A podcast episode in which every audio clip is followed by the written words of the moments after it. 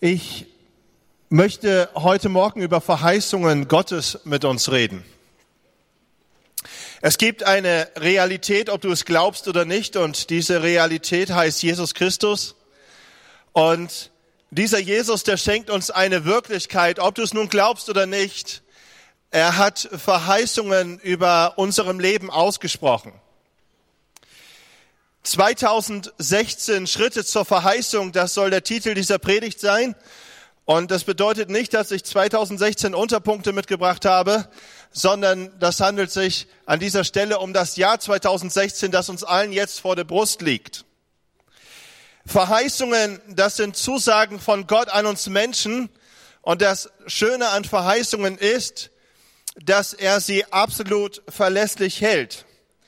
Es gibt allgemeine Verheißungen Gottes, die jedem Menschen gelten. Wir finden sie im Wort Gottes. Zum Beispiel gehört dazu, ähm, siehe, ich bin alle Tage bei euch bis ans Ende dieser Welt.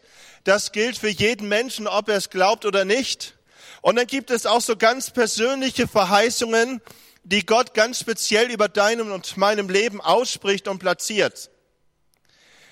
Verheißungen haben zwei schöne Aspekte. Der eine schöne Aspekt ist, dass sie von Gott kommen und für dich und mich sind.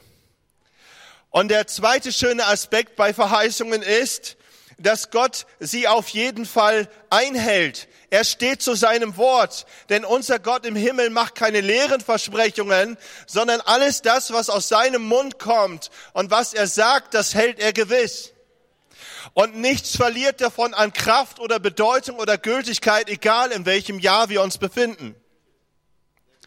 Der tiefe Sinn von Verheißung ist, dass sie sich möglichst in unserem Leben erfüllen soll. Und dass Gott uns durch die Verheißung, die er platziert, eine Perspektive im Leben schenken möchte, dass uns ganz viel Hoffnung und Vorfreude auf das gibt, was Gott uns geben möchte. Und wir dürfen darauf hinleben, nicht blauäugig, sondern zielorientiert, zielstrebig, fokussiert. Mir ist das auch erst einmal ziemlich banane, ob es sich um eine allgemein geltende Verheißung Gottes für alle Menschen handelt oder um eine ganz persönliche. Ich will es auf jeden Fall erleben, dass die Verheißungen Gottes wahr werden in deinem Leben und meinem Leben, in dem Leben von uns als Gemeinde. Wenn ich heute Morgen über Verheißungen Gottes mit euch nachdenke, dann möchte ich auch darüber sprechen, dass es einen Weg zur Erfüllung von Verheißungen gibt. Zwischen der Zusage von Gott, also seiner Verheißung, die er ausspricht, und der Erfüllung der Verheißung liegt immer ein Weg. Und Wege haben es an sich, dass sie gegangen werden müssen. Ich möchte uns an diesem Morgen ermutigen, dass wir es also nicht nur bei dem Fakt der Verheißung Gottes belassen, sondern dass wir uns aufmachen, die Verheißung, die Gott über uns ausgesprochen hat, anzunehmen und sie zu ergreifen. Also lasst uns nicht auf dem Sofa sitzen bleiben und darüber freuen, dass Gott ein Gott ist, der Verheißung schenkt, sondern lasst uns aufstehen, uns aufmachen, dass diese Verheißung etwas wird in unserem Leben, worüber wir Danke sagen können, dass sie sich erfüllt hat und gemeinsam darüber freuen können. Es gibt ein paar Dinge im Leben, die du auf gar keinen Fall verpassen solltest. Dazu gehört aus meiner Perspektive auf jeden Fall 99 Prozent die kakaohaltige Zartbitterschokolade und die Verheißungen, die Gott hat für dich und mich. Verheißungen gehören auch nicht in die Kategorie nice to have. Sie sind nichts, womit man sein Leben als Christ dekorieren soll. Sie sind auch nichts, wo man sich sagt, boah, toll, da habe ich mal wieder ein Wunder mit Gott erlebt, sondern Verheißungen Gottes haben ihrem Wesen nach immer etwas damit zu tun, dass Gott mit dir und mir ans Ziel kommt. Seine Absicht ist es, dass er mit dir genau auf dem Punkt landet, was er an Plan über deinem und meinem Leben sich ausgedacht hat. Verheißungen Gottes sind etwas, wonach wir uns ausstrecken dürfen. Sie sind uns gegeben, damit wir sie zuversichtlich in Anspruch nehmen wir lesen im zweiten Petrusbrief 1, Vers 4 bis 5, dass die Verheißungen Gottes von einem unbezahlbaren Wert für uns sind. denn sie geben uns einen Anteil an Gottes Dingen. Sie geben uns einen Anteil an der Natur Gottes. Etwas, was größer ist als dein und mein Alltag. Petrus formuliert deshalb auch in Vers 5, setzt alles daran, strengt euch an, dass diese Zusagen, die Gott ausgesprochen hat, dass ihr sie auch im Glauben lebt. Dass sie nicht einfach ungenutzt, unbeachtet liegen bleiben, sondern dass wir unterwegs sind auf diese Zusagen Gottes hin, dass sie in Erfüllung gehen. Ich möchte mit euch den Predigtext für heute lesen und wem es möglich ist, den bitte ich dazu aufzustehen. Wir lesen aus dem Alten Testament der Bibel aus dem ersten Buch Könige, Kapitel 17, Vers 10 bis 16.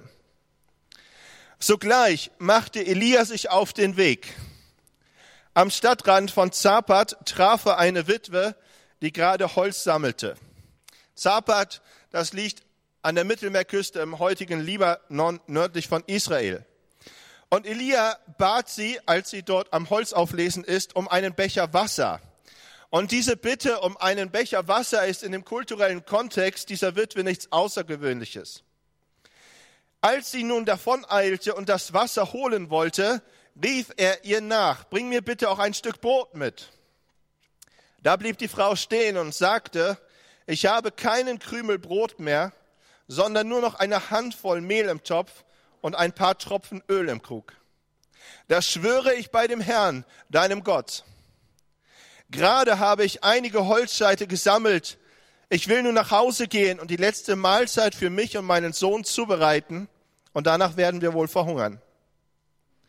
Elia tröstete sie, hab keine Angst, so weit wird es nicht kommen. Geh nur und tu, was du dir vorgenommen hast aber back zuerst für mich einen kleinen Brotfladen und bring ihn mir heraus. Nachher kannst du für dich und deinen Sohn etwas zubereiten. Denn der Herr, der Gott Israels, verspricht dir, er verheißt dir, das Mehl in deinem Topf soll nicht ausgehen und das Öl in deinem Krug nicht weniger werden, bis ich, der Herr, es wieder regnen lasse. Die Frau ging nach Hause und tat, was Elia ihr gesagt hatte. Und tatsächlich hatten Elia die Frau und ihr Sohn Tag für Tag genug zu essen. Also Elia scheint sich da direkt häuslich eingerichtet zu haben. Mehl und Öl gingen nicht aus, genau wie der Herr es durch Elia angekündigt hatte. Soweit das Wort Gottes. Was lehrt uns dieser Text? Wenn ein Prophet dich um einen Becher Wasser bittet und um ein kleines Brötchen, meint er eigentlich damit, dass er bei dir einziehen möchte. Nein, wir bekommen in dieser Überlieferung einen drei- bis vierstündigen Einblick in das Leben einer Witwe geschenkt. Sie lebt mit ihrem Sohn in der Stadt Zapat und als Lia dort auftaucht, ist die Gegend von einer starken Hungersnot heimgesucht. Es herrscht Dürre, es fehlt Regen, so dass nichts nachwachsen kann, was zur Versorgung hilft. Die Witwe sammelt Holz in dem Bewusstsein, dass es wahrscheinlich das letzte Feuer sein wird, das sie in ihrem Leben anzündet, um etwas Essbares darauf zu machen. Sie sammelt Stück für Stück Holz auf mit dem inneren Bild vor Augen, dass sie wahrscheinlich ihrem Kind beim Verhungern zugucken wird, während sie selbst verhungern wird. In diesem Moment taucht Elia auf und er bittet sie um ein Getränk und er bittet sie um das letzte Brötchen ihrer Speisekammer. Die Witwe schildert ihre Situation und anhand ihrer Worte können wir erkennen, dass sie mit dem sicheren Hungerstod rechnet. Ein Becher Wasser, das würde noch gehen, da war sie sofort unterwegs und eilte ihn zu holen. Aber dieses eine letzte Brot, das hat drei bis vier Tage Leben für sie und ihren Sohn bedeutet, wo sie das hinzufügen konnte, damit sich vielleicht in der Hoffnung noch irgendwo eine Perspektive auftut, damit sie weiter leben können. Und dann kommt Elia dort an und will ausgerechnet dieses Brötchen haben, was Lebensperspektive für sie bedeutet hat. Elia sagt ihr, ja, du kannst das gerne machen, mach das, back dir und deinem Sohn ein Brot und esst. Aber zuerst gib mir das letzte Brot.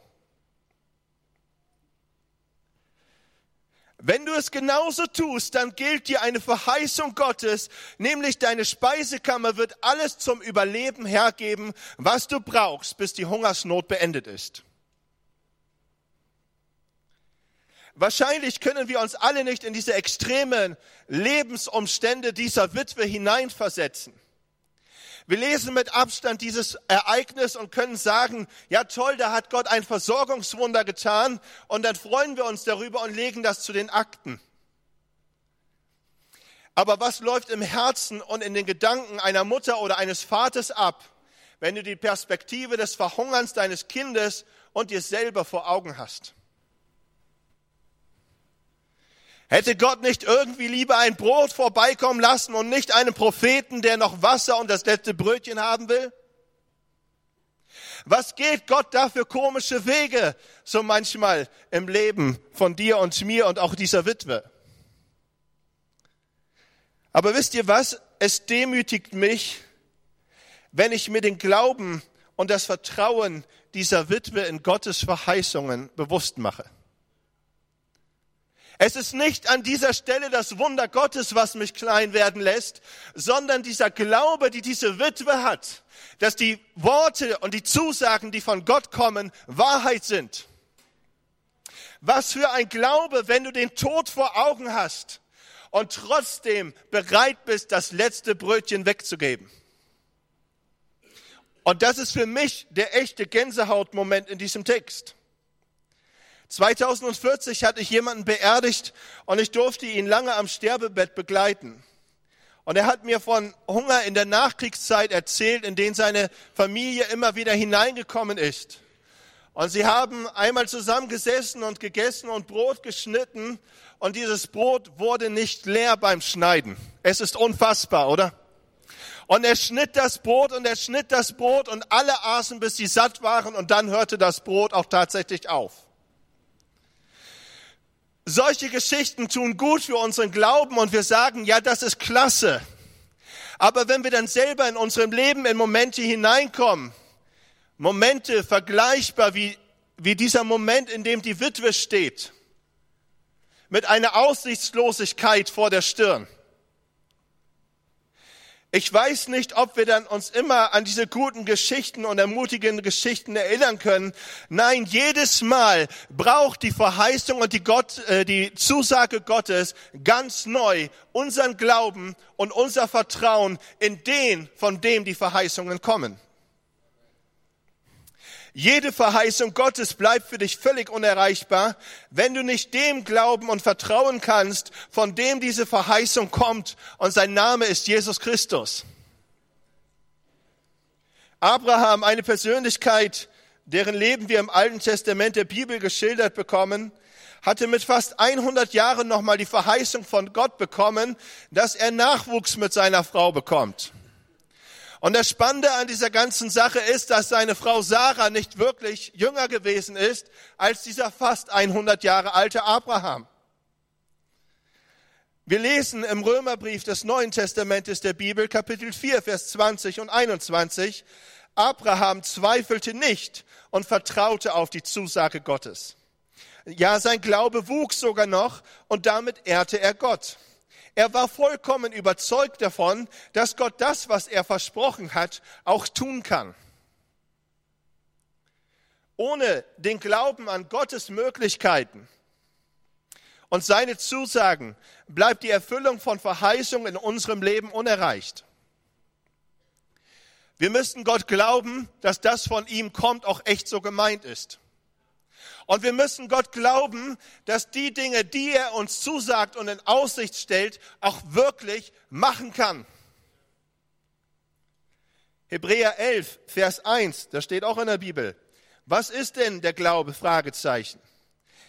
Er ist ein Rechnen mit der Erfüllung dessen, worauf man hofft. ein Überzeugtsein von der Wirklichkeit unsichtbarer Dinge. Aber Glaube ist nicht nur die Gewissheit, dass sich die Hoffnung auf Jesus erfüllt. Glaube ist auch nicht nur die, die Überzeugung davon, dass es Dinge gibt, die wir nicht erklären können oder die für uns unsichtbar sind, sondern Glaube ist auch immer etwas, was zu einer entsprechenden konkreten Handlung in deinem und meinem Leben führt. Wir lesen im Jakobusbrief der Bibel, dass ein Glaube ohne Taten aus eben diesem Glauben heraus ein toter Glaube ist.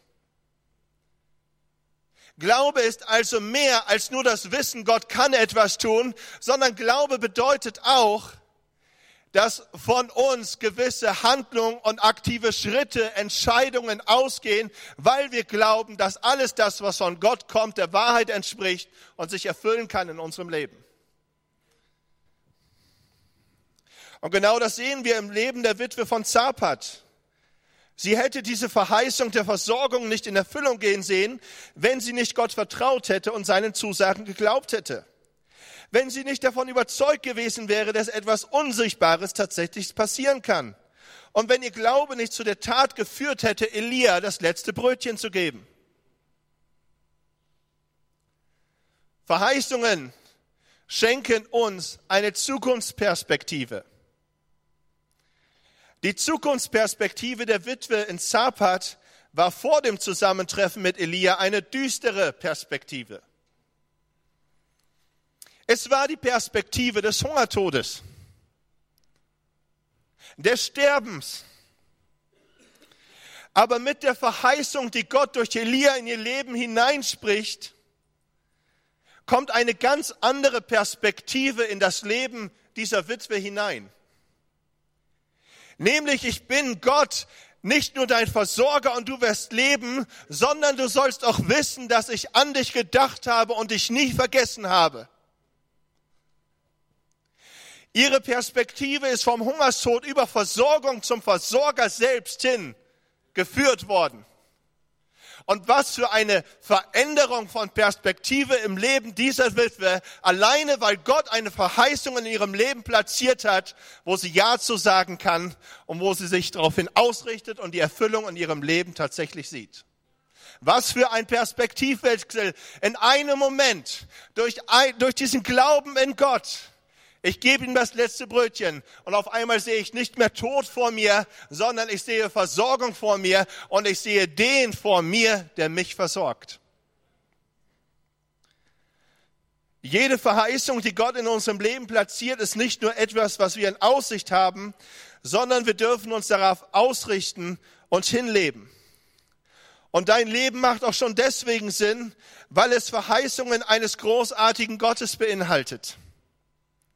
Alleine deswegen macht dein und mein Leben schon Sinn. Und egal wie du in diesem Moment zu Gott und seinen Verheißungen stehst, es gibt bereits ausgesprochene Zusagen Gottes über dein Leben, egal wo du bist. Es gibt Dinge, die stehen da und die gelten dir, egal wie du zu Gott und seinen Verheißungen stehst. Noch einmal, Verheißungen sind keine Dekorationselemente für ein mystischeres Christsein, sondern sie haben die Absicht, dass Gott mit dir ans Ziel kommt. Und wenn du, so wie ich, den Wunsch in uns haben, ich möchte ans Ziel kommen, wo Gott mich hinführen möchte, dann lass uns die Verheißung schnappen. Dann lass uns das anvisieren, dann lass uns das anfokussieren dass das, was Gott uns zugesagt hat, tatsächlich uns gilt und eine große Absicht in unserem Leben hat. Wisst ihr, bei Verheißungen geht es in erster Linie nicht darum, dass wir mal wieder etwas Tolles mit Gott erleben, sondern dass wir vor allen Dingen die Sache mit der Liebe Gottes in unserem Leben verstehen. Dass wir es kapieren, was die Gnade Gottes bedeutet, was die Erlösung von Sünde bedeutet in unserem Leben. Lasst uns aufstehen und auf Verheißungen hinzuleben. Verheißungen sind deshalb nicht nur eine Zukunftsperspektive, sondern eine Perspektive in die Ewigkeit hinein. Weil wir dort etwas abbekommen, was von Gott kommt und mehr ist, als was wir haben dürfen. Und weil das so ist, kann ich auch verstehen, warum Petrus im zweiten Brief formuliert, Verheißungen sind etwas Unbezahlbares, Wertvolles. Und lasst uns ins Zeug legen, damit ihr diese Zusagen Gottes im Glauben lebt. Aber Verheißungen brauchen nicht nur deinen und meinen Glauben, sondern sie brauchen auch die entsprechenden Handlungen dazu. Verheißungen braucht Glaubensschritte. Die Witwe aus Zapat musste sich entscheiden, ob sie das letzte Brötchen für sich und ihren Sohn backt oder ob sie das letzte Brötchen für Elia backt. Was für ein Glaubensschritt, den sie in ihrer verzweifelten Situation mit dem Tod vor Augen tut und geht. Wisst ihr, ich danke Gott immer wieder für seine Zusagen, dass er mich und meine Familie versorgen wird. Und ich bin sehr bewegt, wenn ich sehe, dass Gott Menschen wiederum bewegt, uns zu helfen, uns in unser Leben hinein zu investieren, auf welche Art und Weise auch immer. Aber ich weiß auch, dass ich das sehen darf, weil wir zuvor Glaubensschritte gehen mussten und auch gehen müssen. Gott wird mich auch weiterhin segnen und versorgen. Aber im Moment geht ihr mit mir Glaubensschritte, wo ich das, was ich in den Kollektenbeutel reintun, vervierfachen soll. Ja, danke Gott, dass du mich versorgen wirst und dich um mich kümmern musst. Aber muss dieser Glaubensschritt wirklich sein? Ja, er muss sein. Wir dürfen uns alle darüber freuen, dass Gott uns Verheißungen gegeben hat. Und es ist ihre Bestimmung, dass sie sich erfüllen sollen. Aber von der Zusage einer Verheißung bis zu ihrer Erfüllung hin ist ein Weg. Und Wege haben es an sich, dass sie gegangen werden müssen. Manchmal sind diese Wege kurz und direkt. Manchmal sind sie ziemlich lang und ziemlich spooky. Aber jeder Weg zur Verheißung muss mit Glauben gegangen werden. Das nennt man Glaubensschritte, damit die Verheißung erreichbar wird. Das Maß des Glaubens, das Gott dir gegeben hat, trägt das Potenzial in sich, dass es sich vergrößern kann. Wenn du konkrete Glaubensschritte gehst, dann wächst auch dieser Glaube in dir. Und dann wird sich auch die Erfüllung von Verheißungen in deinem Leben verdichten. Letztlich können wir doch alle dankbar sein, dass wir noch ganz gut bei Glaubensschritten weggekommen sind. Wenn ich mir mal Noah im Alten Testament der Bibel angucke, dann hatte er die Verheißung, dass Gott ihn und seine Familie vor dieser apokalyptischen Flut retten wird. Aber sein Glaubensschritt war es, über Jahre hinweg einen riesen Dampfer aus Holz in seinem Vorgarten zu bauen. Und wenn Noah seine Haustür aufgemacht hat, dann war da kein Wasser. Dann war da Prärie, dann war da Steinwüste und ein paar Hügel, aber kein Wasser. Danke Gott jeden Tag, wenn du keinen Weltraumbahnhof in deinem Garten bauen musst, sondern wenn er von dir einfach Glaubensschritte der Hingabe, der Treue oder des größeren Opferbereitschaft erwartet.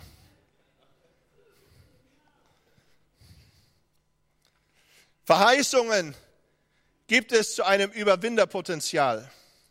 Und auch das Jahr 2016 wird für jeden von uns einiges an Herausforderungen zu bieten haben. Und ich wünsche euch von ganzem Herzen, dass ihr viele leichte und gute Momente im Leben habt. Aber jeder von uns hier weiß, dass auch dieses Jahr gelebt werden muss, stimmt?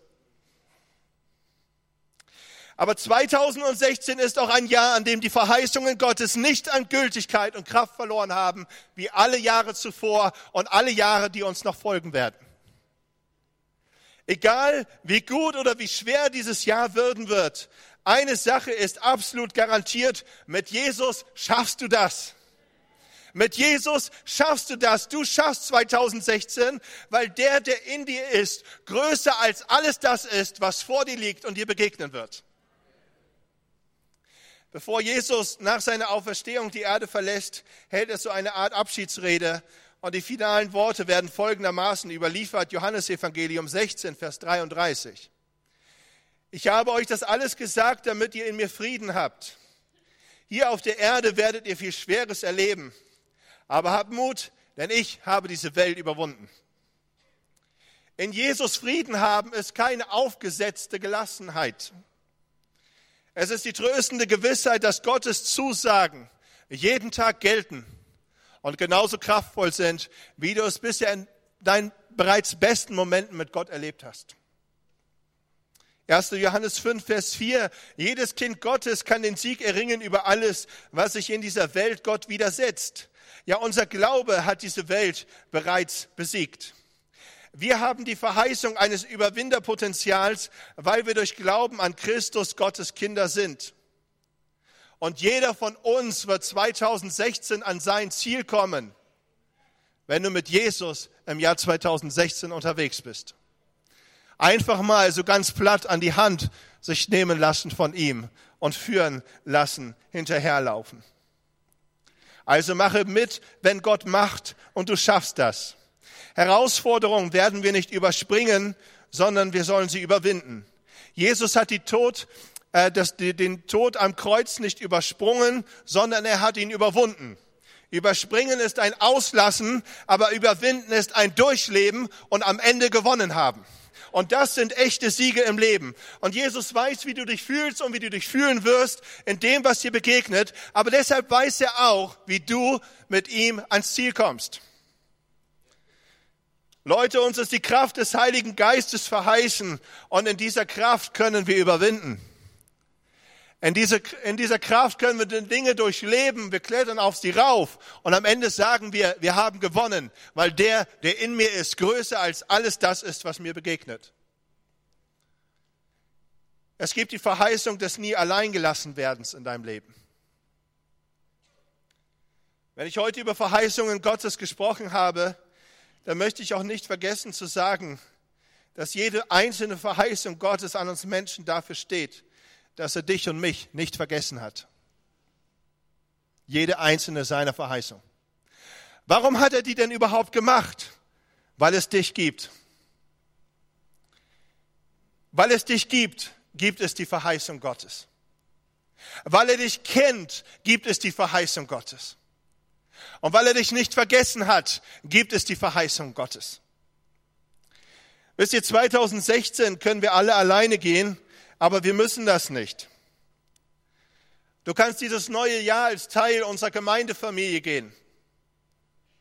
Aber auf jeden Fall geht dieses neue Jahr im Vertrauen darauf, dass die Zusagen, die Gott in dein Leben hineingesprochen hat, der Wahrheit entsprechen und dass er die Macht hat, diese Dinge auch Wirklichkeit werden zu lassen. Matthäus 28, Vers 20. Und seid gewiss, ich bin jeden Tag bei euch bis zum Ende der Welt. Würde mich freuen, wenn die Lobpreisband einmal nach oben kommen könnte, dann leite ich den Schlussteil ein. Bevor ich uns in eine persönliche Reaktionszeit führe, möchte ich kurz eine Zusammenfassung machen. Gottes Verheißungen sind für dich. Gottes Verheißungen sind keine leeren Versprechen. Gottes Verheißungen dürfen wir in Anspruch nehmen. Sie sind unbezahlbar wertvoll für uns. Gottes Verheißungen brauchen deinen Glauben und dein Vertrauen in den, der die Verheißungen ausspricht. Die Verheißungen Gottes, die schenken dir eine Perspektive im Leben über deinen Tod auf dieser Erde hinaus. Verheißungen Gottes erfordern deine Glaubensschritte und dein Glaube wird wachsen. Verheißungen Gottes erinnern dich daran, dass du das Potenzial zur Überwindung hast, weil der, der in dir ist, größer ist als alles, was dir begegnen wird. Und Verheißung Gottes erinnern dich daran, dass du nie alleine sein musst. Denn er ist immer bei dir bis ans Ende aller Tage. Aber die bedeutungsvollste Verheißung für alle Menschen zu jeder Zeit ist, dass Gott einen Retter und Erlöser in diese Welt schicken wird, der uns unsere Sünde und damit alles, uns von, was uns von Gott trennt, vergeben wird. Das ist die größte Verheißung, die Gott ausgesprochen hat. Warum? Damit wir wieder versöhnt sein können mit Gott im Himmel. Weil alle Sünde, alles Fehlverhalten gegenüber Gott und Menschen trennt uns von ihm. Und die größte Verheißung ist, ich will jemanden schenken und schicken auf diese Erde, der uns Menschen mit Gott versöhnt. Und Gott sei Dank, diese Verheißung hat sich bereits erfüllt und sie trägt den Namen Jesus Christus. Er ist in diese Welt gekommen, weil er dich mit Gott versöhnen will, weil er dich mit Gott in Verbindung bringen will. Während ich mich vorbereitet habe auf dieser Predigt, hat Gott mir gesagt, dass heute Morgen jemand in unserem Gottesdienst ist, der zuerst auf ein Wunder als Bestätigung für Gottes Lebendigkeit warten will, bevor er sich für ihn entscheidet.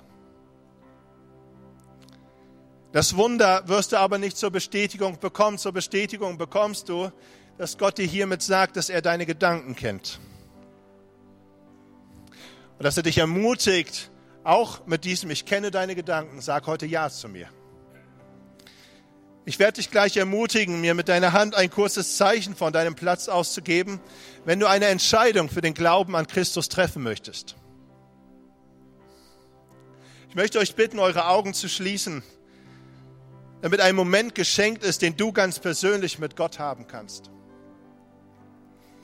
Jesus selbst hat gesagt, dass jeder Mensch, der sich an ihn wendet, von ihm nicht weggestoßen werden wird. Was für eine geniale Zusage von Gott. Niemanden stoße ich weg, der zu mir kommt. Du kannst heute Morgen mit der größten Skepsis in diesen Gottesdienst gekommen sein, mit der Absicht, sich selbst über ihn lustig zu machen oder dir das alles mit der größten Distanz und Gleichgültigkeit anzusehen. Du kannst Jesus gehasst haben und alles für Spinnerei erklärt haben. Und doch gibt es eine Zusage Gottes, die nichts daran ändert. Es gibt nämlich nichts und niemand, der dich von seiner Liebe trennen kann. Sein größtes Geschenk an dich soll die Vergebung deiner Sünde sein. Und was für einen besseren Start ins neue Jahr kann es geben, als mit einem Leben zu starten, das durch seine Vergebung in Ordnung gebracht worden ist. Eine der Verheißungen Gottes, die bereits für dich ausgesprochen ist, lautet, wenn du Gott suchst, dann werde ich mich von dir finden lassen. Und ich möchte fragen, ob heute Morgen jemand hier ist, der sich sagt, ich möchte in dieses Jahr 2016 hinein starten, mit der Entscheidung, ein Leben zu leben, das Jesus gehört. Dann zeig mir ganz kurz von deinem Platz aus deine Hand, wenn du magst. Und wenn du dir sagst, hey, die, Gott wird sich finden lassen von mir. Wenn ich ihn suche, was für eine geniale Zusage. Und du sagst dir, ich will in dieses Jahr starten mit der Suche nach Gott, um, damit ich ihn finden kann. Wenn jemand hier ist und diese Entscheidung treffen möchte, ich mache dir Mut, zeig mir kurz deine Hand. Dankeschön. Ist noch jemand hier, der sich sagt, diese Entscheidung will ich treffen? Vater im Himmel, ich freue mich über diese Entscheidung, die getroffen worden ist, mit dir in diesem Jahr 2016 unterwegs zu sein. Und ich danke dir dafür, dass wir miterleben dürfen, dass das die beste Entscheidung ist, die gerade getroffen worden ist, die es im Leben gibt. Vater im Himmel, ich danke dir dafür, dass deine Zusagen nicht an Gültigkeit und Kraft verloren haben, die über unser aller Leben stehen. Und ich danke dir dafür, Herr, dass wir ein neues Jahr vor uns haben dürfen, wo wir uns vielleicht auch als Vorsatz nehmen dürfen. Ich möchte mich ausstrecken, die Verheißungen Gottes in Angriff zu nehmen, darauf hinzuleben, damit ich die Erfüllung sehen kann in meinem Leben. Ich danke dir dafür, Herr, dass alles das, was von dir kommt, etwas Gutes ist. Diese alle Ehre im Namen von Jesus. Amen.